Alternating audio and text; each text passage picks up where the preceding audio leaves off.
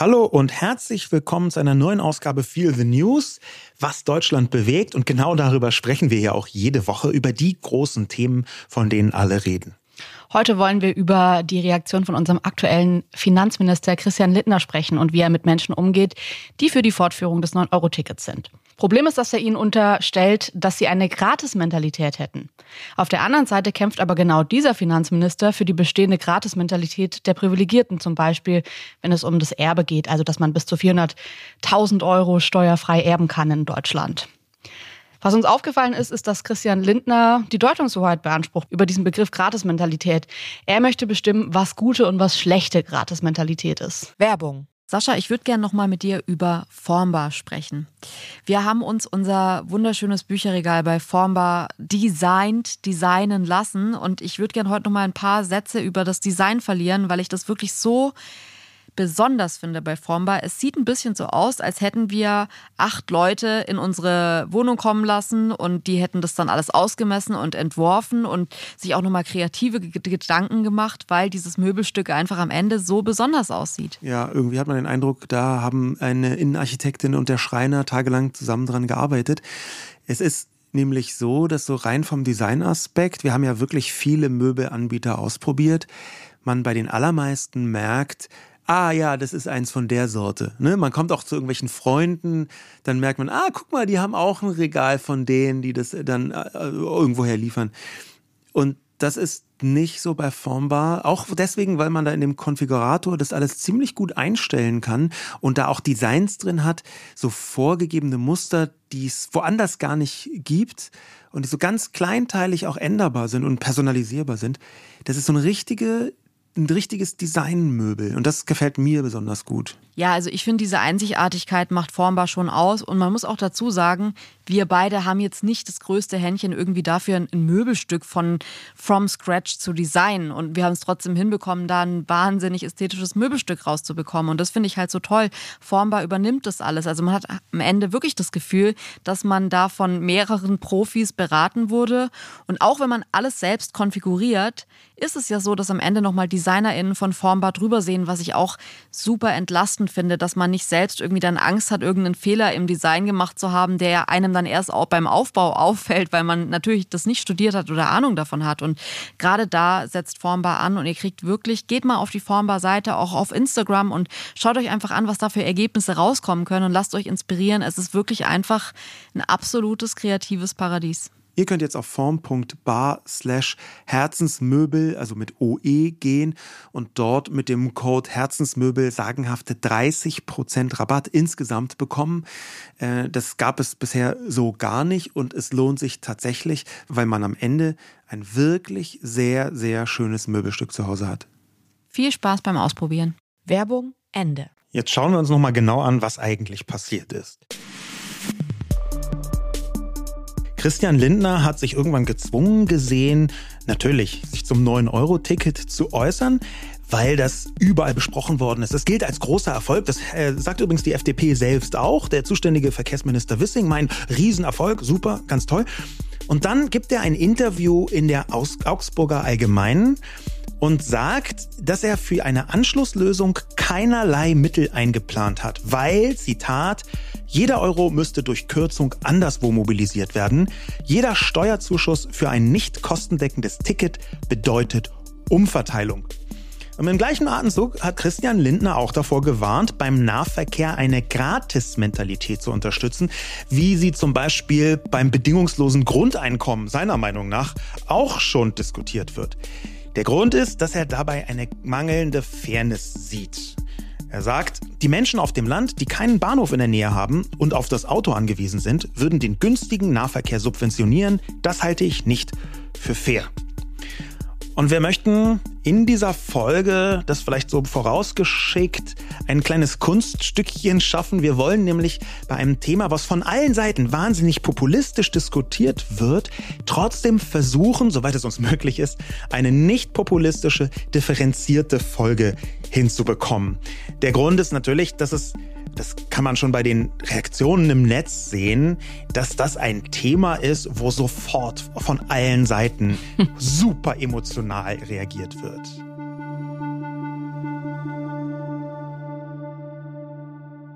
Das waren tatsächlich auch meine ersten Reaktionen. Also dieses Wort Gratis-Mentalität, ich finde, das macht schon wütend. Also äh, ich habe das 9-Euro-Ticket jetzt nicht persönlich gekauft, aber ich habe so viele Menschen in meinem Umfeld gehabt, die das gekauft haben und die deswegen echt einen besonderen Sommer haben. Dinge erlebt haben, die sie sonst nicht erlebt hätten. Gerade junge Menschen in unserem Umfeld.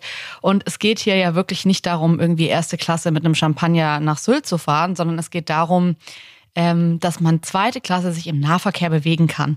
Und ich fand es einfach schade, dass Christian Lindner dieses Wort Gratis-Mentalität hier reinschmeißt, weil es mir so leid tut, weil wir in einer Gesellschaft leben, von der ich sagen würde, dass Menschen, die weniger Geld zur Verfügung haben, und es geht mir jetzt nicht mal nur um Menschen, die Hartz IV oder Arbeitslosengeld empfangen, sondern auch junge Menschen, Menschen, die jetzt gerade auch einfach betroffen sind durch die ganzen Veränderungen in der Welt. Es ist alles teurer geworden.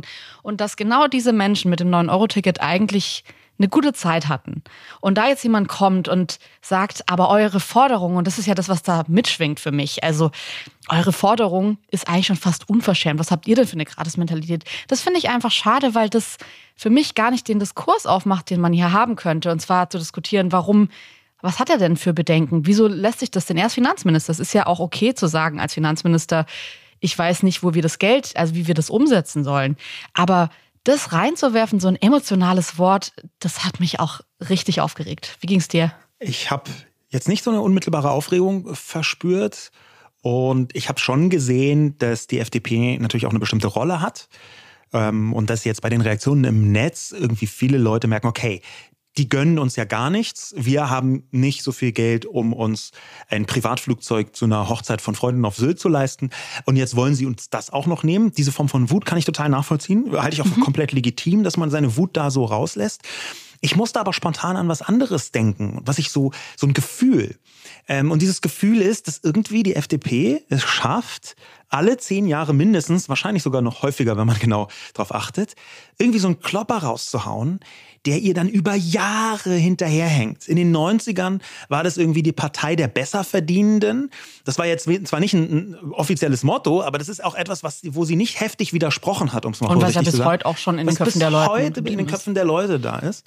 Guido Westerwelle ist irgendwann um die Ecke gekommen, auch gegenüber Menschen, die von Armut betroffen sind, äh, und kam äh, mit dem Begriff spätrömische Dekadenz, und zwar im Zusammenhang mit Hartz IV.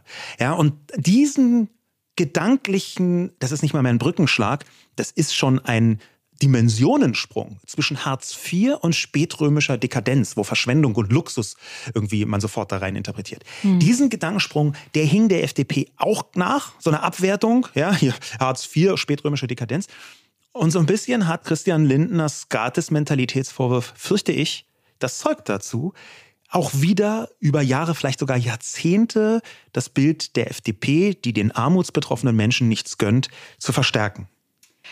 Was ja dann auch noch interessant ist, von dem ich heute irgendwie wenig sehe, ist, dass wir ja einfach wirklich die Zahl der Erstwählenden, ähm, die sich für die FDP entschieden haben, war ja die zweitgrößte in der letzten Bundestagswahl. Ja, und sogar knapp hinter den Grünen. Ne? Genau, sogar knapp. knapp hinter den Grünen. Und da denke ich mir halt die ganze Zeit, das wäre doch, und ich bin jetzt wirklich kein Mensch, der sich hinstellt und sagt, okay, ich muss irgendwie hauptberuflich gucken, wie die ähm, FDP noch besser dasteht. Aber das ist doch was, das liegt einfach rum. Das, diese Zahl ist da, mit der könnte man jetzt, wenn man Inhalte bringt, wirklich was machen. Und was ich daran so schade finde, ist, dass gerade extrem viele junge Menschen, glaube ich, enttäuscht sind von dieser FDP, von der ich verstehen kann, dass sie da vielleicht ein bisschen ihre Hoffnung reingesetzt haben und sich dachten, okay, die werden unsere Wünsche, die werden und das, was wir uns so erhoffen von der Gesellschaft, vielleicht besser vertreten als andere Parteien. Und dass natürlich Christian Lindner hier nicht nur ähm, als Finanzminister spricht, sondern eben auch als Vorsitzender der FDP, das finde ich extrem komisch, weil ich finde, dass das 9-Euro-Ticket ja wirklich auch unter jungen Menschen einfach heiß geliebt, ständig irgendwie verlinkt und diskutiert und vermiemt wurde. Und da denke ich mir, wie kann man so ein Thema, wenn man sich so darüber bewusst ist, dass man auch die Interessen junger Menschen vertreten kann, weil die einen ja wirklich gewählt haben, wie kann man die so im Stich lassen? Das finde ich echt schon fast schade, weil ich mir denke, das wäre ja auch eine Chance gewesen, rauszukommen aus diesem immer noch aus dieser verstaubten Partei, die die FDP einfach die letzten Jahrzehnte echt war und jetzt irgendwie so neuen, mit neuem Fahrtwind irgendwie da so durchzubrausen. Glaubst du, dass es eine sagen wir mal, FDP-konforme Art und Weise gegeben hätte, mit dieser 9-Euro-Ticket-Frage umzugehen? Also ich glaube, was junge Menschen total gut verstehen, weil man das in der Schule den ganzen Tag macht, ist zu diskutieren und zu schauen, abzuwägen, zu schauen, was kann man machen, wie kann man es machen. Und ich finde, ehrlich gesagt, den Vorschlag der Grünen oder auch diesen Entwurf, den die damit eingebracht haben, das wäre ja also teilweise 69 Euro Ticket gewesen, wo ich mir dachte, boah, eigentlich ist es für mich war das in meiner Empfindung sehr weit weg von einem 9-Euro-Ticket. Also ich finde die Idee von einem 9-Euro-Ticket, meinem 69-Euro-Ticket, für junge Menschen ist es einfach unfassbar ja. viel mehr Geld. Also ich, ich finde, ja. das ist nicht wirklich der Anschluss an ein 9-Euro-Ticket zu sagen, ich weiß nicht, was in Berlin irgendwie ein Monatsticket kostet, aber so weit ist es jetzt nicht mehr davon weg, dass ich mir halt dachte, boah, ist das jetzt irgendwie der Weg? Aber es wäre für mich zumindest so dieser Wille zu sagen, wir schauen nach einem Weg, der irgendwie funktioniert und lasst uns drüber reden, wo kriegen wir die Gelder her, wie die Grünen haben ja sogar konkrete Pläne eingebracht. Das ist für mich schon was, von dem ich mir denke, dass Christian Lindner sich hinstellt und sagt, ja gut, wir, wir kriegen das Geld einfach nirgendwo mehr her. Ich weiß jetzt auch nicht, was wir machen sollen. Außerdem, äh, was, was ist denn das hier für eine, äh, für eine Gratis-Mentalität, die ihr an den Tag legt mit so einer Forderung? Das finde ich einfach schwach, weil ich mir denke, wieso ist nicht eine Diskussion aufgekommen? Wieso kann man sich nicht an den Tisch setzen und kann sagen, Leute, ich sehe, euch hat das gefallen die letzten drei Monate. Ich sehe, dass da äh, eine Mentalität dahinter ist, die total toll ist. Aber ich krieg's beim besten Willen einfach nicht hin. Ich habe jetzt alles rumgerechnet. Das hätte man ja auch sympathisch formulieren können. Und das ist für mich schon ein bisschen ein Rätsel, warum ähm, die gerade die FDP hier nicht zumindest so tut, als würde sie alles probieren. Weil in der Politik wird, finde ich, viel so getan, als würde man alles probieren. Und dass das Christian Lindner nicht mitgenommen hat, das hat mich ehrlich gesagt einfach stark verwundert. Ich hatte übrigens einen Effekt, ähm, der oft auftritt, jedenfalls bei mir oft auftritt bei diesen Diskussionen. Und zwar so eine Ach ja Emotionalität. Mhm. Wir hacken ja oft auf Twitter rum und sagen, das ist so schwierig und das, da ist so viel Hass und Missgunst und nein und was denn alles nicht auf Twitter ist. Das stimmt auch alles. Aber es gibt auch Situationen, da merke ich, wie groß der Wert von Twitter ist. Und in diesem Fall war meine Ach ja Reaktion so, dass ich zuerst gar nicht so intensive emotionelle, äh, emotionale Reaktionen hatte. Also nicht, dass ich denke, um Gottes Willen, ich bin wütend und gehe auf Twitter. Ähm, ich als Gratis-Mentalität, ja, da habe ich so ein bisschen gesehen wie du, aber das war jetzt nicht dazu geeignet, dass ich komplett im Dreieck gesprungen bin. Aber dann kristallisierte sich auf Twitter so eine bestimmte Situation aus, so ein bestimmtes Faktum, nämlich, dass natürlich Lindner gesagt hat, die Menschen auf dem Land, die keinen Bahnhof in der Nähe haben, aufs Auto angewiesen sind, die würden den günstigen Nahverkehr subventionieren. Aber dann ist mir klar geworden, und da bin ich dann wirklich kurz sehr emotional geworden, das hat ja einen Grund, warum der öffentliche Personennahverkehr auf dem Land in Deutschland wirklich so schlecht ist, so katastrophal mhm. schlecht. Wir haben dazu ja schon mal in der Sendung äh, über das 9-Euro-Ticket was gesagt und auch so ein bisschen recherchiert dazu die Hintergründe. Es ist faktisch tatsächlich so, dass in vielen Dörfern, in vielen kleinen Städten der öffentliche Personennahverkehr katastrophal schlecht ist. Der Bus kommt einmal morgens und einmal abends, wenn überhaupt. Viele Buslinien wurden eingestellt. Und da ist plötzlich auf Twitter hochgekommen, ja klar, ein Teil des Grundes, warum der öffentliche Personennahverkehr so schlecht ist, dass man auf dem Land auf jeden Fall das Auto braucht und es deswegen als ungerecht empfindet, wenn das in den Städten subventioniert würde, ein Teil davon liegt an der schwarzen Null. Die schwarze Null also, dass der Staat sparen muss auf Teufel komm raus. Dass er nicht investieren darf über mhm. ein bestimmtes Maß hinaus. Und da ist die FDP ganz vorne mit dabei gewesen, die schwarze Null mit Angela Merkel zusammen.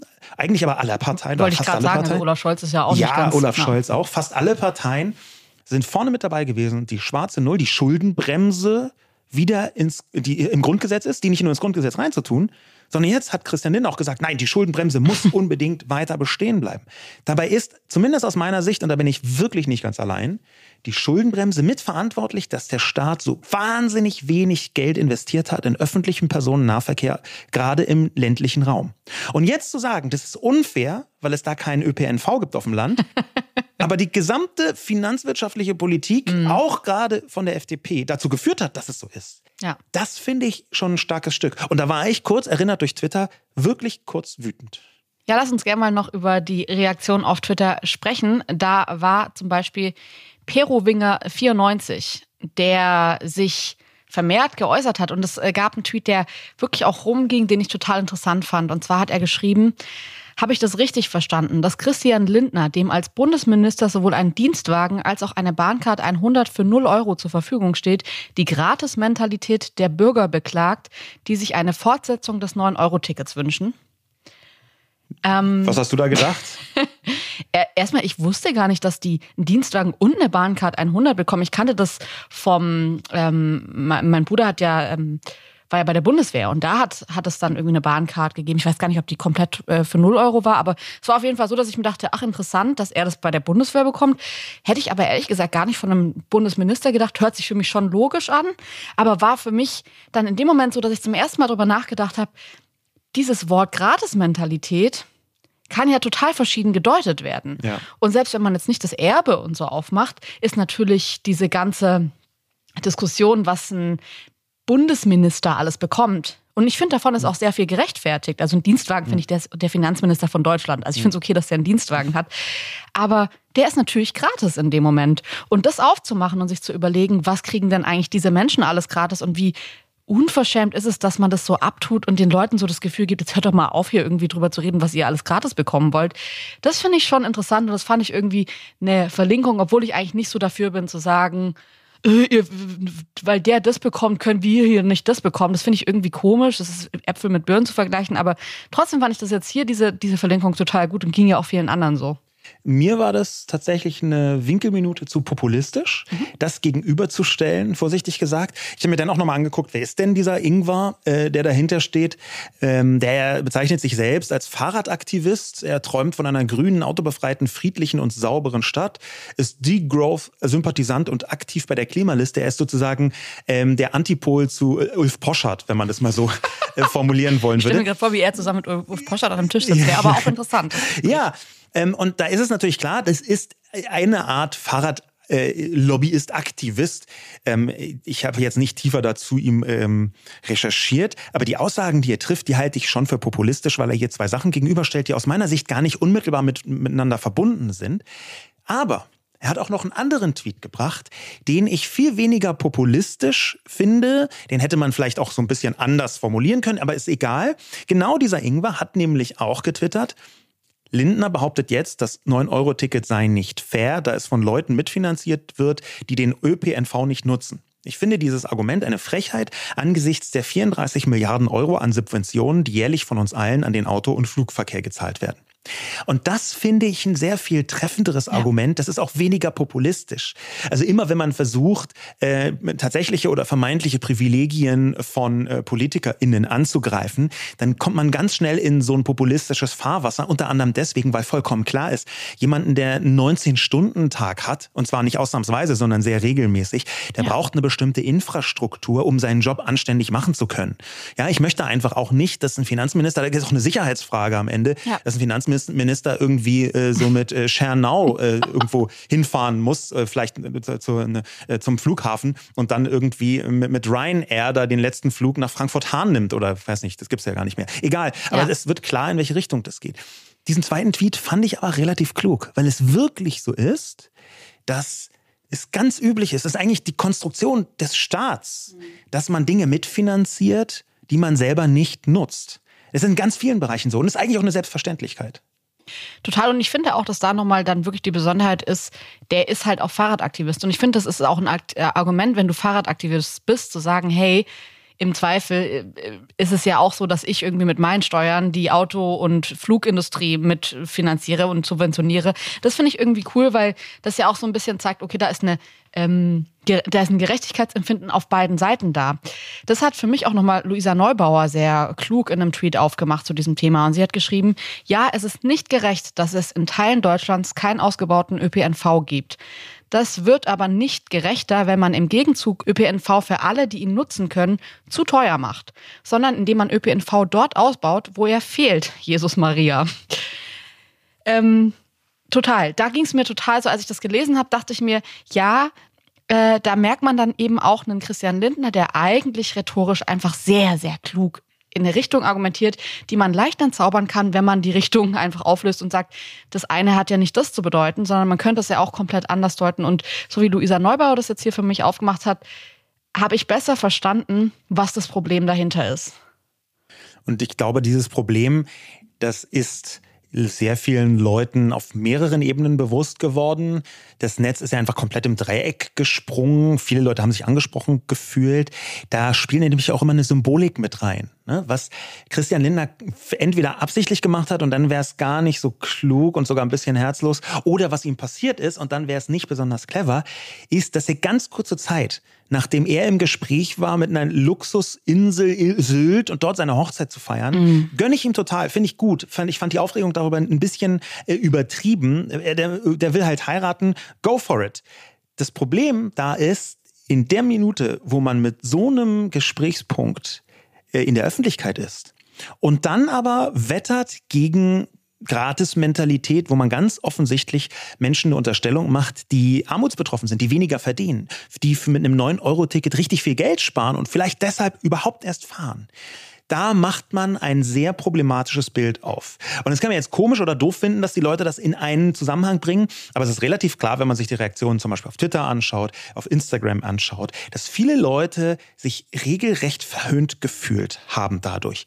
Und das muss ein Politiker in der Preisklasse Christian Lindner vorhersehen können, dass er mit so einer Zumal, Äußerung wirklich Menschen ja, erzürnt. Zumal ich auch sagen würde, gerade Christian Lindner, wenn man sich jetzt die Wahlkampagne von ihm angesehen hat, wenn man sich sonst angesehen hat, wie er auftritt, da ist so viel Berechnung mit drin, auch Professionalität, die ich total bewundere auch an ihm teilweise, dass er wirklich das hinbekommt, eine Öffentlichkeit von sich zu überzeugen.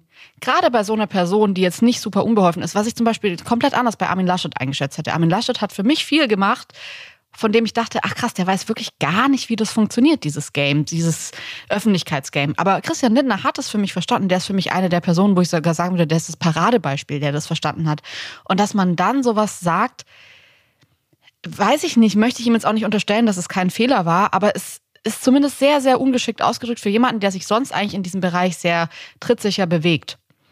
Oliver P. Bayer hat für mich noch ein ähm, Gedanken aufgemacht, den ich auch super interessant finde, weil mir der gar nicht so kam. Und zwar hat er geschrieben, was nichts kostet, ist auch nichts. Wurde immer gegen Bus und Bahn fahrscheinfrei vorgebracht.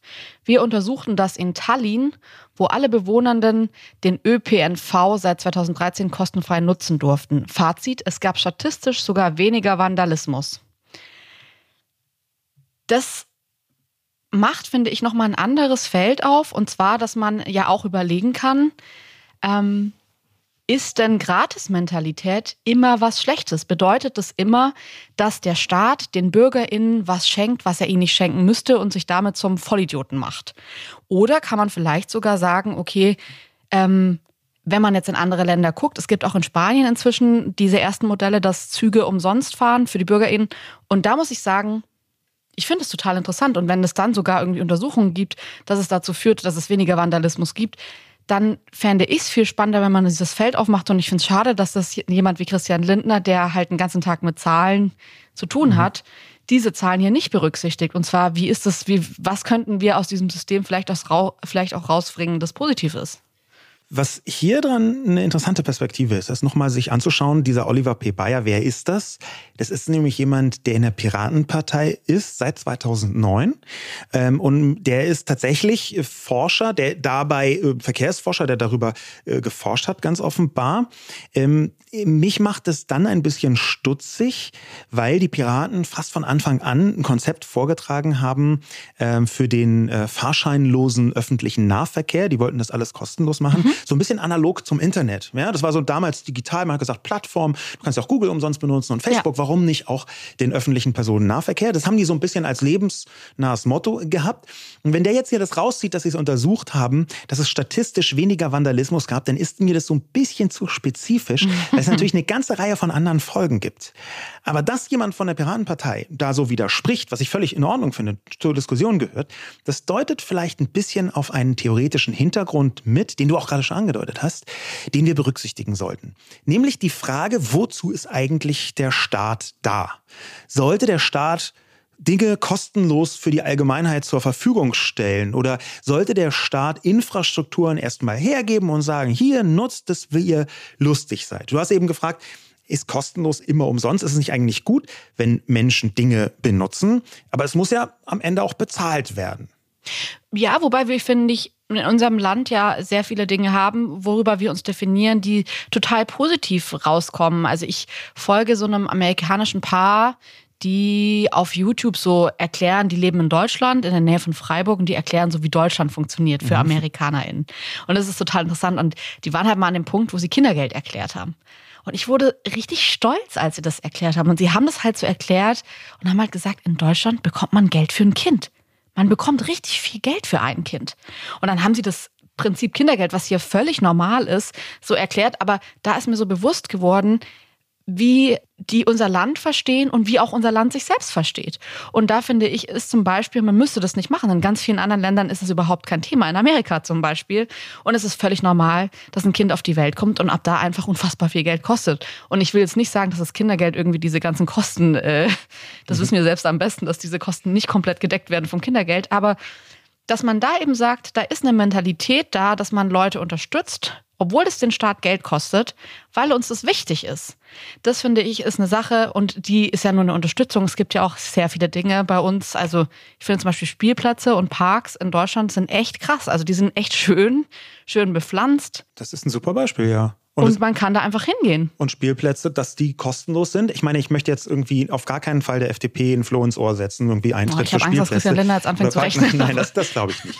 ähm, aber der, der Punkt ist eben schon, es ist eine Frage der politischen Perspektive, eigentlich der Ideologie, ja. was ist umsonst und was ist nicht umsonst.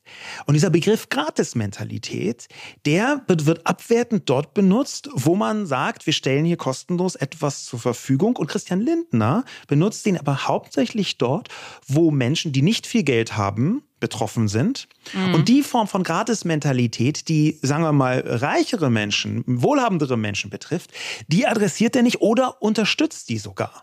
Denn es gibt ja ganz viele Sachen, wo man sagen könnte, ey, wow, äh, das ist das kostet die Gesellschaft mhm. relativ viel, da müssen wir auch mal die entsprechenden Kosten äh, oft umschlagen. Ja? ja? Es ist zum Beispiel so, dass Flugbenzin, also Kerosin, ist deutlich subventioniert. Mhm. Wenn ich mich richtig erinnere, hat es äh, 1927 grob geschätzt, äh, nee, irgendwann im 20. Jahrhundert hat es Franz Josef Strauß mit vorangetrieben, mit aberwitzigen äh, Argumenten. Das mhm. sind doch nicht alles Millionäre, die fliegen oder so. Das ist mir so im, im Hinterkopf gebracht. Ich, ist nur paraphrasiert, ja. lage mich jetzt nicht fest.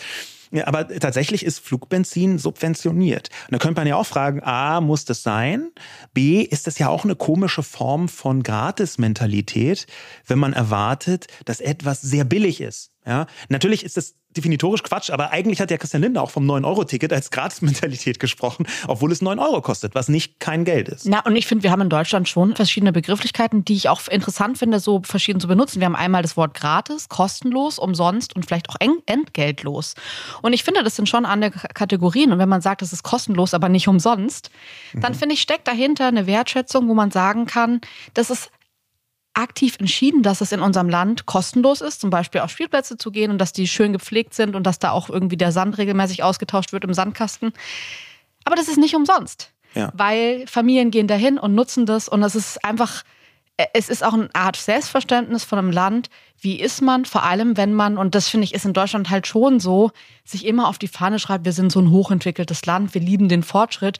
Also ich finde, da kann man sich dann schon darüber definieren und zu sagen, hey, wir haben dieses 9-Euro-Ticket, das einfach wirklich nachweislich Menschen, die nicht so viel Geld haben, entlastet. Das ist ja jetzt wirklich was, ich glaube nicht, dass unfassbar viele reiche Menschen auf die Idee gekommen sind, mit dem 9-Euro-Ticket jetzt mit der zweiten Klasse irgendwie nach Sylt zu heizen.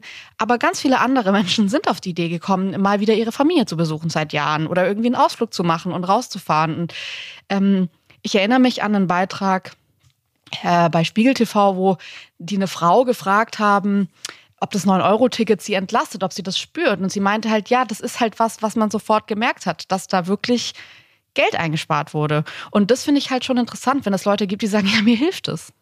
Ja, diese Hilfe ist aber, befürchte ich jedenfalls, gar nicht immer so gewünscht. Ja. Das, wie äh, in der FDP argumentiert wird und wie es zum Teil Christian Lindner auch gesagt hat, ist eben die Frage, macht man solche Dinge kostenlos, auch wenn sie eigentlich mehr kosten. Hm. Mit welchem Recht sagen wir, es muss aber ein 9-Euro-Ticket geben, weil die Leute das gut finden, wenn da andere da drauf zahlen müssen? Und ich finde, es ist eine Frage, die man stellen kann. Und natürlich ist es eine Frage, die auch immer in der Sekunde relevant wird, wenn es darum geht, Dinge, die kosten, Der Markt also, der führt in bestimmten Bereichen zu weniger Verschwendung. Das ist auch äh, ganz gut nachweisbar in ganz vielen Bereichen. Wenn mhm. zum Beispiel Heizung kostenlos ist, ähm, dann ist es relativ klar, dass die Leute nicht so sehr darauf achten, wie viel sie heizen, sondern reißen das Fenster auf und lassen die Heizung an ja. und so weiter. Das, ist, das kann man ganz gut nachweisen. Das ist ähm, in der ehemaligen DDR äh, tatsächlich ein ganz häufiger Punkt gewesen. Ähm, völlig unabhängig davon ist natürlich ein Preis gar kein schlechtes Mittel gegen Verschwendung. Aber dann stellt sich sofort die Frage, was ist denn beim ÖPNV Verschwendung? Ist es tatsächlich Verschwendung, wenn viele Menschen den benutzen? Ist es nicht eigentlich gut, wenn Leute Dinge benutzen? Besteht nicht die Gesellschaft eigentlich daraus, dass Menschen das benutzen, was da ist, was auch benutzt werden soll? Ich finde das interessant, weil ich das oft ähm, in der Gastro erlebe, wenn wir irgendwo, ich meine, wir leben jetzt in Berlin und ich finde zum Beispiel, dass die Gastro hier einfach günstig ist. Das, das, ich merke oft, dass TouristInnen das sagen, wie billig das in Berlin ist. Ähm, ich merke auch, wenn so meine Eltern aus Süddeutschland kommen, dass die sagen, boah, das ist schon einfach, man zahlt hier einfach anders. Und ich finde auch, wenn du in diese Stadt kommst, siehst du, die Cafés und Restaurants werden genutzt und zwar von den Menschen, die in der Stadt leben. Und dann gibt es für mich auch Orte wie zum Beispiel, wir waren jetzt irgendwie in Paris Anfang des Jahres. Da habe ich das Gefühl, dass man das nicht will. Man will, dass die TouristInnen und die Menschen, die sich das leisten können, in diese Restaurants gehen. Deswegen sind die aber manchmal auch einfach leer und dann hast du so 100 Tische, die irgendwie abends zwar gefüllt sind, aber auch unterm Tag leer sind. Ein Bild, das sich für mich in, in Berlin gar nicht so ergibt. Und ich finde das schön, dass alle alles nutzen. Jetzt wird es dadurch natürlich ein bisschen chaotischer und ein bisschen dreckiger und ein bisschen, hm. Aber ich mag, wenn Leute Dinge benutzen, wenn eine Stadt wirklich benutzt wird von den Menschen, die darin leben. Und das ist tatsächlich, glaube ich, traurig, weil es da, glaube ich, wirklich Menschen gibt, die sagen, Wieso? Es ist doch lukrativer, wenn es nur Leute benutzen, die sich leisten können. Wenn wir die Preise hochsetzen, dann ist es halt einen halben Tag leer, das Restaurant oder was auch immer. Und, oder die äh, ÖPNV. Und nur die, die zahlen, dürfen fahren. Und das finde ich, aber tatsächlich einfach schade, weil ich finde, beim Fahren irgendwo hinzufahren geht es ja nicht nur darum, also ich glaube, die wenigsten haben sich das 9-Euro-Ticket gekauft, um tatsächlich zu fahren, sondern die wollten irgendwo ankommen. Und ich finde, dieser Weg zu einem Ziel, zu einem neuen Ziel, ist in der Gesellschaft ja auch, und das verstehe ich auch nicht ganz, warum das nicht als Argument eingepriesen wird, im Zweifel könnte ja so auch die Wirtschaft angekurbelt werden, wenn die Leute sich eben entscheiden, irgendwie wir fahren jetzt mal Definitiv. in Zoo oder so. Absolut. Und dieses Ankurbeln, das kann man ja sogar nachweisen. Das ist ja nicht nur direkt, sondern es ist auch indirekt. Christian Lindner hat zwar gesprochen, von einer Umverteilung und hat das mit ziemlicher Sicherheit jetzt nicht als großartiges Wort interpretiert. Aber ich finde, zu einer sozialen Marktwirtschaft gehört eine bestimmte dosierte Umverteilung ganz zwingend dazu. Ja. Das Sozialsystem basiert zu großen Teilen auf Umverteilung. Und da ist genau diese Form von Umverteilung, die du gerade angesprochen hast, ein bisschen über Bande. Ja, in dem Moment, wo der ÖPNV weniger kostet, geben die Leute dann am Café vielleicht mehr aus und kurbeln auf diese Weise ja. die Wirtschaft an. Denn es ist ja nicht so, dass Leute nur mit dem 9-Euro-Ticket äh, 9 Euro irgendwie rumfahren, die sonst überhaupt nichts machen. 9-Euro-Ticket ist aus meiner Sicht ein großartiger Hebel, damit sich mehr Menschen an der gesellschaftlichen Teilhabe beteiligen. Und das ist aus meiner Sicht etwas, was die Gesellschaft reicher macht, und zwar sowohl wirtschaftlich wie eben auch vom äh, Wohlfühlfaktor her. Ja, ist der Staat dazu da, die Menschen glücklicher zu machen, ich glaube eben schon. Ich glaube, dass der Staat eine Ordnung herstellen sollte, die am Ende ein lebenswertes Leben für so viele Menschen wie möglich bedeutet. Und das ist aus meiner Sicht, da ist das 9-Euro-Ticket ein ziemlich gutes Beispiel. Wir haben ja schon mal drüber gesprochen und ich finde das auch schon wichtig, dass man jetzt nochmal so diese einzelnen Ziele bespricht, die das 9-Euro-Ticket ja auch politisch hatte oder hätte haben können, weil man muss hier wirklich sagen, hätte haben können. Ich finde, das Sozial der soziale Aspekt, der hätte sein können. Ich finde, der war, wurde aber relativ wenig erklärt. Und das finde ich schon schade nach zweieinhalb Jahren. Wow, es sind einfach zweieinhalb Jahre Pandemie jetzt inzwischen äh, in dem wirklich alle sagen, man hatte eine schwere Zeit. Und jetzt sagen wir mal, die Krankenpflegerin oder der Krankenpfleger kann es mit seiner Familie sonntags irgendwie jeden Sonntag den ganzen äh, August, wo er natürlich oder sie natürlich trotzdem noch Doppelschichten schrubben muss, irgendwie an See fahren, weil sie das 9-Euro-Ticket haben. Dann finde ich das gut. Dann finde ich, ist das was, wo ich sagen würde, dieser Feel-Good-Faktor, der ist doch jetzt ist der Staat nicht mehr verpflichtet, sich dazu zu verpflichten, das als Ziel zu haben. Das ist aber nur ein Aspekt. Es gab ja auch noch andere Aspekte, wie dass man eben gesagt hat, okay, man möchte äh, die Menschen entlasten, die jetzt unfassbare Spritpreise zahlen müssen oder Klimaschutz. Ja. Es gab jetzt ganz ursprünglich, wenn man sich das mal politisch anschaut, sehr eindeutig den Zweck, dass äh, die Energiekosten aufgefangen werden sollten. Als Entlastung für Vielfahrer, so hieß es damals, als das ähm, im März, 24. März 2022 um 5 Uhr morgens in einer Runde des Koalitionsausschusses beschlossen worden ist. Und dann hat man das 9-Euro-Ticket, das ist ganz häufig bei politischen Konzepten so, aber noch aufgeladen. Natürlich war da auch Klimaschutz mit dabei und natürlich war dann irgendwann auch die Frage, wie kann man neue Kundenkreise an den ÖPNV heranführen? Also Leute, die bisher mit dem Auto fahren, ganz äh, platt gesagt, die sollen jetzt endlich mal Bahn fahren, Nahverkehr. Und da muss man sagen, gibt es erste Zahlen, die zeigen, offenbar ist ein Teil der Erwartung so nicht eingetroffen. Ja, das sind ganz vorsichtig, äh, muss man diese Daten, die sind ja noch gar nicht vollständig, aber erstmal interpretieren ähm, ganz vorsichtig gesagt, haben nicht besonders viele Menschen ihr Auto stehen lassen, sondern es ist eher so, dass das sehr intensiv genutzt wurde, aber eben zusätzlich genutzt wurde. Menschen haben dann mhm. Fahrten gemacht, die sie vorher nicht gemacht hätten. Das ist zumindest eine der ersten Interpretationen. Das kann sich noch ändern, aber lassen wir, tun wir erstmal so, als sei diese Richtung so. Dann ist es auch klar, okay, was Klimaschutz angeht, hat das 9-Euro-Ticket erstmal nicht die unmittelbaren Wirkungen gehabt. Es gibt ja aber auch mittelbare Wirkungen. Das zeigt ja zum Beispiel, dass die Menschen äh, mehr Nahverkehr wollen, wenn der entsprechend bepreist ist. Und nur weil das jetzt in diesen drei Monaten nicht funktioniert hat, kann ich mir gut vorstellen, dass es trotzdem ein Signal sendet. Leute, wenn wir das dauerhaft und verlässlich machen, dauerhaft und verlässlich ist der ÖPNV mit einem geringeren Preis, dann fangen, mhm. glaube ich, mittelfristig Leute an, auch umzusteigen, die jetzt gesagt haben, Leute, also für drei Monate schaffe ich jetzt nicht mein Auto ab, um es mal platt zu formulieren. Ja, Christian Lindner hat das dann auch noch mal explizit getwittert äh, als Antwort auf diese ziemlich große Debatte. Man muss wissen, dass zu diesem Begriff Gratismentalität äh, allein auf Twitter viele Zehntausende Tweets rausgehauen worden sind. Das war ähm, über lange Strecken der meist besprochene Begriff in der deutschen Twitter-Landschaft. also äh, Trending Topics Platz eins hat Christian dann Lindner da geschafft und ich bin mir ziemlich sicher, dass er diese Dynamik weder richtig vorhergesehen gesehen hat, noch so beabsichtigt hat. Vorsichtig gesagt.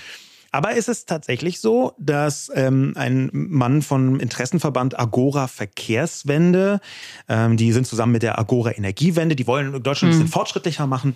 Ähm, das, darüber kann man lange debattieren. Die kommen ursprünglich von der Stiftung Mercator, also von einer sehr reichen Familie, die da gesagt hat, wir brauchen da jemanden, der einen Think Tank macht. Das als Hintergrund. Und die haben die Datenlage versucht auszuwerten. Ähm, und da sagt äh, der davon Verantwortliche von Agora Verkehrswende, Zitat, das, was vorliegt, sind allerdings sehr alarmierende Daten. Es deutet darauf hin, dass mit dem 9-Euro-Ticket mehr Verkehr erzeugt und vor allem kaum verlagert wird. Es deutet sich an, dass wir hier keinen klaren Klimavorteil mit dieser Aktion haben. Zitat Agora Verkehrswende. Und dass Christian Lindner das twittert, das ist für mich verräterisch fast. Ja? Und ich möchte jetzt gar nicht über Agora Verkehrswende sagen, ich möchte eher sagen, da zieht man sich ein Argument raus. Das ist ein bisschen wie ja. die Piraten, die dann genau. plötzlich diese eine. Die, diese der Vandalismus ist nicht da ja. und dann kann man zehn andere Fragen noch stellen. Ja. Mhm. Und ich, wie, wie ist es denn bei dir? Also, du hast lange Zeit ja den mh, öffentlichen Personennahverkehr begeistert genutzt, hast du mir erzählt. Und äh, hätte dir der, das 9-Euro-Ticket irgendwie so einen neuen Schub gegeben, dass du sagst, wow, jetzt düse ich durch den Nahverkehr? Also bei mir war das immer im äh, Studententicket mit drin und weil ein Jurastudium ja unfassbar lange einfach dauert, habe ich das wirklich, bis ich gearbeitet habe, genutzt. Aber dann tatsächlich hätte mir das total geholfen in meiner ersten Arbeitszeit, weil wenn man angestellt ist und gerade so Berufseinsteigerin, da war einfach wirklich, also ich bin deswegen dann echt viel mit dem Fahrrad, auch im Winter mit dem Fahrrad gefahren, weil ich mir dachte, boah, ich eigentlich ist das Monatsticket so nicht drin. Das war damals in Köln und das war echt teuer. Und auch so, dass ich dann dachte, boah, ich habe mal einzelne Fahrten gekauft, aber ich finde es auch völlig absurd, dass irgendwie so eine Kurzstreckenfahrt dann irgendwie, ich weiß nicht, was es gerade kostet, aber damals, es waren irgendwie so drei Euro, so sechs Euro am Tag hin und zurück, wo du dann denkst, okay, so viel habe ich nicht mal für Essen eingeplant. Kann ich auch gar nicht, weil Miete ist auch noch da und so. Und das finde ich schon, also mir hätte das, das total geholfen. Und ähm, ich verstehe auch, wenn Leute dann anfangen, sauer zu werden. Und diese Gratis-Mentalität, die Christian Lindner so anprangert, aufgreifen und sagen, ja, dann lass uns doch mal wirklich über Gratis-Mentalität reden, beispielsweise über Erbschaftssteuer. Ist ja ein Thema, wo man einfach sagen muss, okay, Christian Lindner ist da sehr leidenschaftlich engagiert, möchte man behaupten. Es geht darum, dass in Deutschland der Steuerfreibetrag relativ hoch ist, also für Ehepartner 500.000 Euro, für Kinder und Stiefkinder, die erben 400.000 und für Enkel dann 200.000. Das sind Beträge, man kann in Deutschland als Kind dann 400.000 Euro erben, steuerfrei. Ja. Und da das ist halt ich sagen, Gratis-Mentalität genau. für äh, Privilegierte, Privilegierte. für Wohlhabende. Ja. Genau. Und ich meine, wir haben beide eine sehr unterschiedliche Meinung ähm, zur Besteuerung, würde ich sagen. Also ich wäre auf jeden Fall für eine 80, 90, 100 Prozent Erbschaftssteuer. Ich finde das nicht richtig, dass man so viel Geld erben kann. Ich finde es aber auch interessant, wir haben darüber ja schon öfter geredet, dass du halt gesagt hast, okay, es ist aber halt nicht so leicht umsetzbar. Reiche Menschen werden immer irgendwie einen Weg finden, äh, das Geld irgendwie dann doch weiterzugeben, zu übertragen. Was ist dann auch mit Betrieben? Fand ich auch einen interessanten Gedanken, dass man darüber redet, okay, muss man da auch Erbschaftssteuer drauf zahlen? Wie ist, wenn das Kind den elterlichen Betrieb dann übernimmt und den ja im Zweifel dann auch erbt, in Anführungszeichen? Darum geht's mir aber nicht. Mir geht's so ein bisschen darum, dass man sich mit dem Gedanken auseinandersetzt, ist das jetzt die richtige Herangehensweise?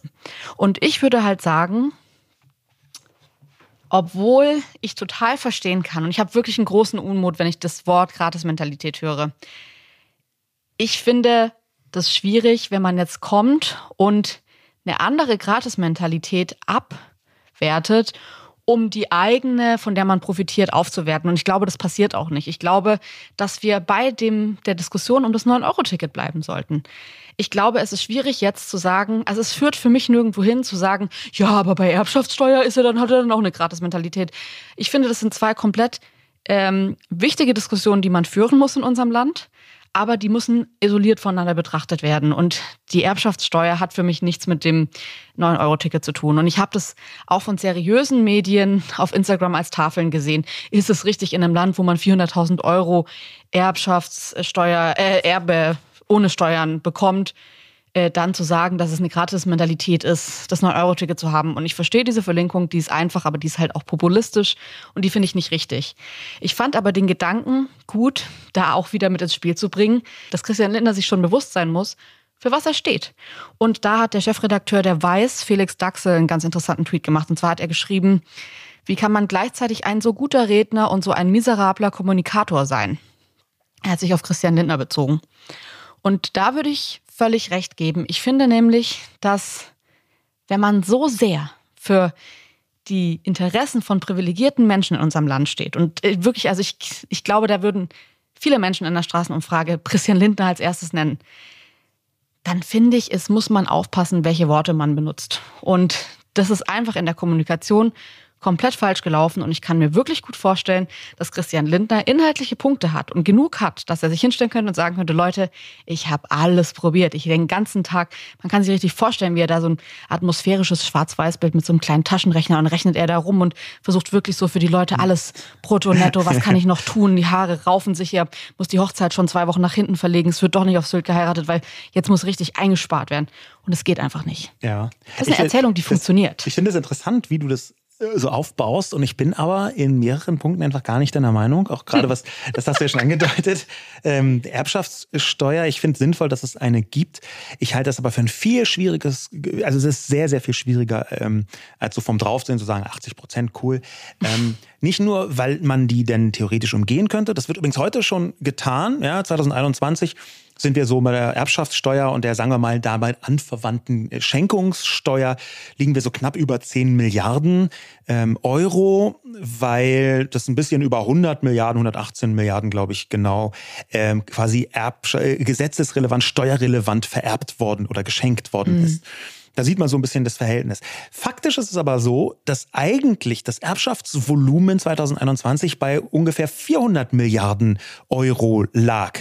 Ja, das sind also Zahlen, wo man sagen muss, schon heute ist es so, ähm, dass eine, eine Vielzahl von Leuten, das, äh, diese Zahlen jetzt kommen vom Deutschen äh, Institut für Wirtschaft, DIW, dass eine Vielzahl von Leuten anders mit dieser Erbschaftssteuer umgeht, als es eigentlich sein sollte. Ich halte das ähm, jetzt zwar vielleicht nicht für legitim, offenbar ist es ja weitenteils legal, aber ich würde eher sagen, dass wir eine Form von Erbschaftssteuer brauchen, die simpler, die einfacher, die straighter ist, meinetwegen dann auch niedriger, wo aber klar ist, dass mehr abgeführt wird am Ende. Und meine Haltung dazu ähm, wäre eben noch weitergehend, dass es hier ein strukturelles Problem ist. Und dieses strukturelle Problem ist auch, dass relativ viel von dem, was die FDP sagt, theoretisch auch sozial gedeutet werden könnte. Nur, und da müssen wir jetzt wieder Felix Daxe zitieren, dass sie sich nicht besonders clever damit an, ähm, nicht besonders clever damit anstellt, das auch so zu kommunizieren. Denn natürlich könnte man fragen, wer was wann wie bezahlt, kann auch eine Frage der Gerechtigkeit sein. Ja. Und natürlich könnte man sagen, wir brauchen eigentlich einen sehr guten Nahverkehr. Und wenn der nichts mehr einnimmt oder nur noch sehr wenig, weil er neun Euro pro Person und Monat bekommt, ähm, dann ist es schon eine Frage, woher kommt denn das Geld, um diesen ziemlich, äh, den guten Nahverkehr vielleicht noch viel zu investieren und da den noch größer und besser zu machen. Es gibt eine ganze Reihe von Fragen, die könnte man theoretisch auch sozial ausdeuten. Und überall da, wo Christian Lindner das eher im privilegierten Sinn, so wie du das gerade vom Image her ganz gut beschrieben hast, deutet, gibt es auch andere in der FDP, zum Beispiel Jens Teutrine, das ist der Julis-Vorsitzende, äh, ähm, der äh, versucht, aus meiner Sicht jedenfalls, das fast sozialliberal zu beantworten. Und dann eher eben aus Sicht von hm, sozial, beziehungsweise präziser gesagt, wirtschaftlich schwächeren Menschen zu beantworten. Auch das könnte man theoretisch als liberal betrachten, tut aber Christian Lindner, und das ist der Parteichef, im Moment eher nicht, vorsichtig gesagt. Jetzt wäre es ja auch einfach noch gut, wenn es eine sozialdemokratische Partei in Deutschland geben würde, Ach, die sich ja auch äh, äußern könnte. du sagst etwas Bezauberndes, Bezeichnendes gleichzeitig. Ist dir auch aufgefallen, dass in dieser Diskussion die FDP volle Moore vorkommt, super viel Kritik von allen Seiten bekommt, sogar die CDU äh, kommt da von außen und sagt irgendwas zum 9-Euro-Ticket, die Grünen natürlich ständig Vorschläge machen und irgendwie diese, vergisst man fast, dass, äh, ich glaube, die Kanzlerpartei ja? Dass Olaf Scholz auch noch irgendwo durch die Berge wandert. Ja, ja, also ich, ich fand das total komisch, weil das sind für mich die Themen, wo ich eigentlich irgendwie Kevin Kühnert mit einem Fahrrad äh, schon so in der Berliner S-Bahn stehen sehe, mit einem Megafon in der Hand und wirklich, also das ist doch einfach, das ist doch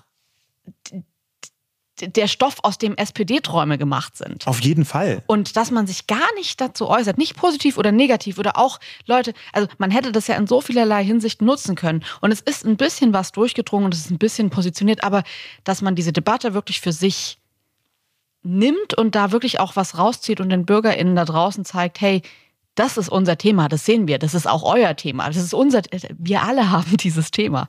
Das liegt für mich so offensichtlich rum und ich habe es nicht verstanden, ja, das warum also, das gar nicht genutzt Genau, und Kevin Kühnert, der äh, Generalsekretär, ist ja vielleicht im Urlaub, vielleicht ist irgendwas mit ihm, das weiß ich, habe ich jetzt so nicht mitbekommen, aber der hat als letzten Tweet am 30. Juli, vielleicht ist es auch bezeichnend, getwittert, dass sie im Willy Brandt-Haus Verstärkung für ihr Social-Media-Team brauchen. ähm, das ist jetzt nicht die Art, wie man mit der Diskussion ums 9-Euro-Ticket ja. umgeht. Ähm, und dass der Tweet von Bundeskanzler Olaf Scholz zu dem Thema ist gar nicht erst gekommen, denn jetzt zur aktuellen Debatte. Hat er gar nichts getwittert. Ja, sein letzter Tweet, er, er hat im Anfang August zwar getwittert, am 3. August, aber da ging es um die bekannte Turbine von Siemens, mega. Äh, und dann hat er jetzt normal getwittert, das ist Stand Dienstagabend, der 9. August und da ist das Letzte, was er getwittert hat, nämlich, dass äh, er den DFB-Frauen nicht nur viel Erfolg gewünscht hat, äh, wahrscheinlich irgendwie rückwirkend, mhm. die haben ja gerade, glaube ich, den zweiten Platz gemacht, sondern dass die EM wahnsinnig toll war als Vorbild.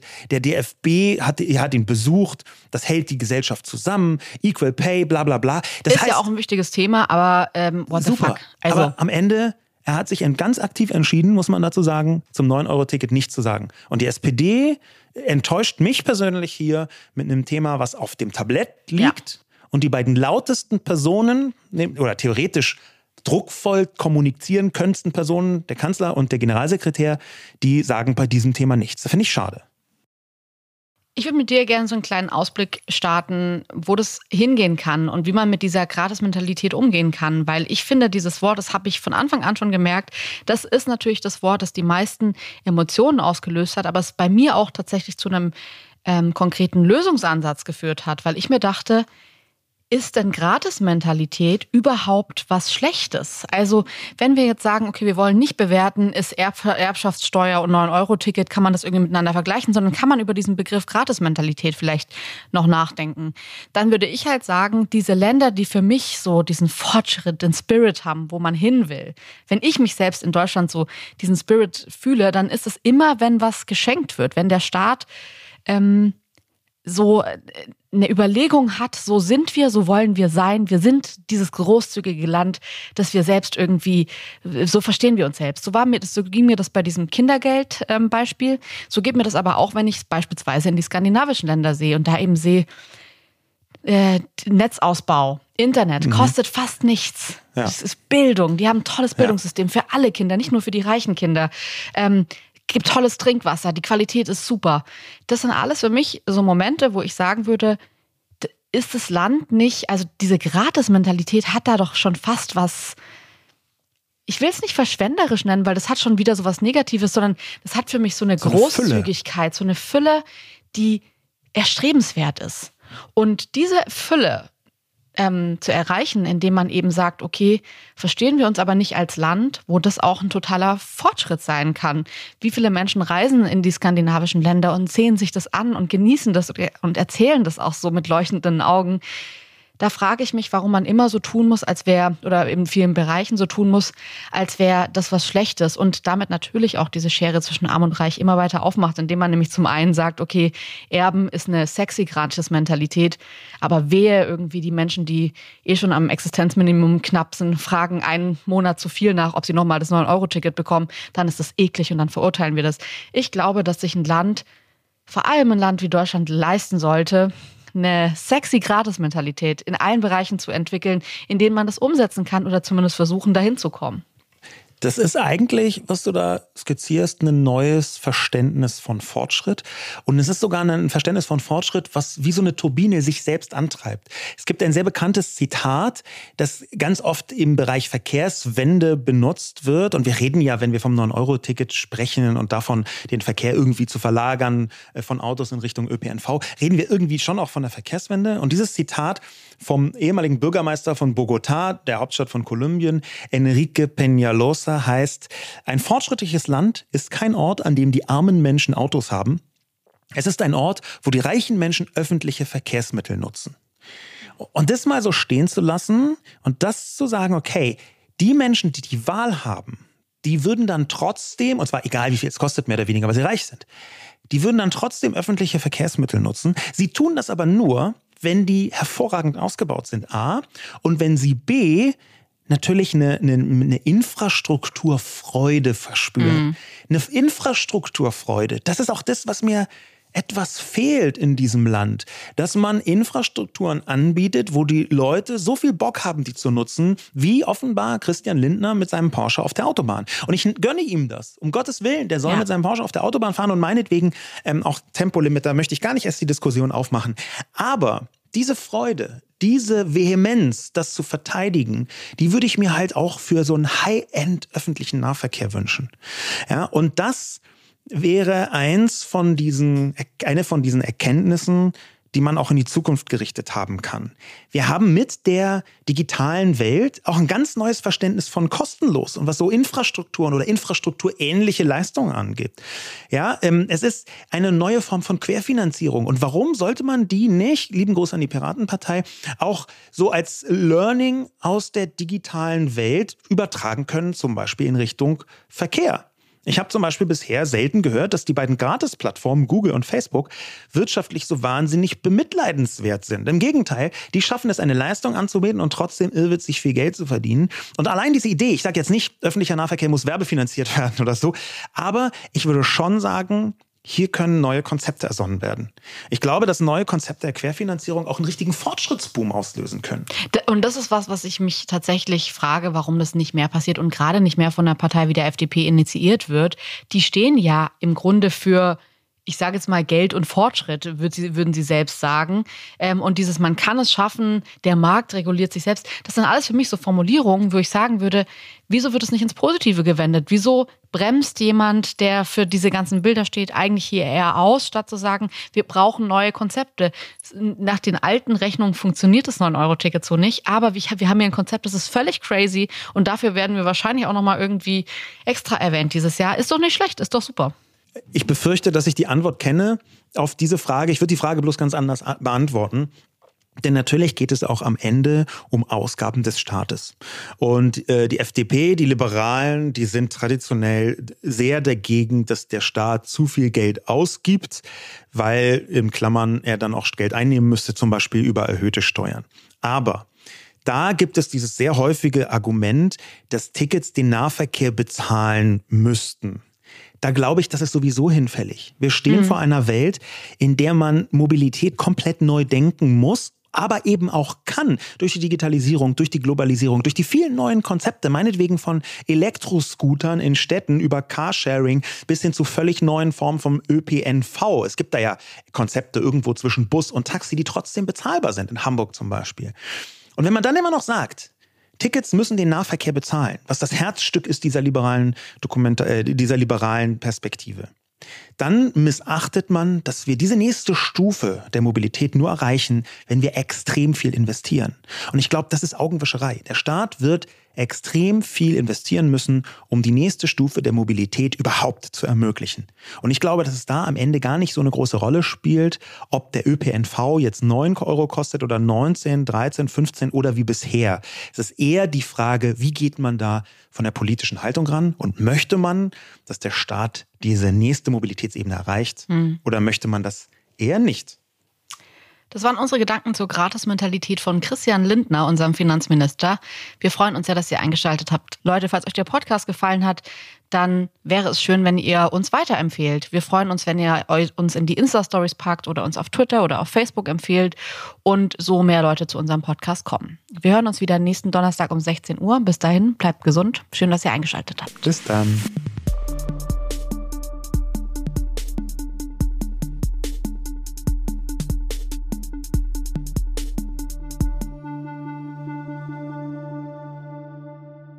Dieser Podcast wird produziert von Podstars bei OMR.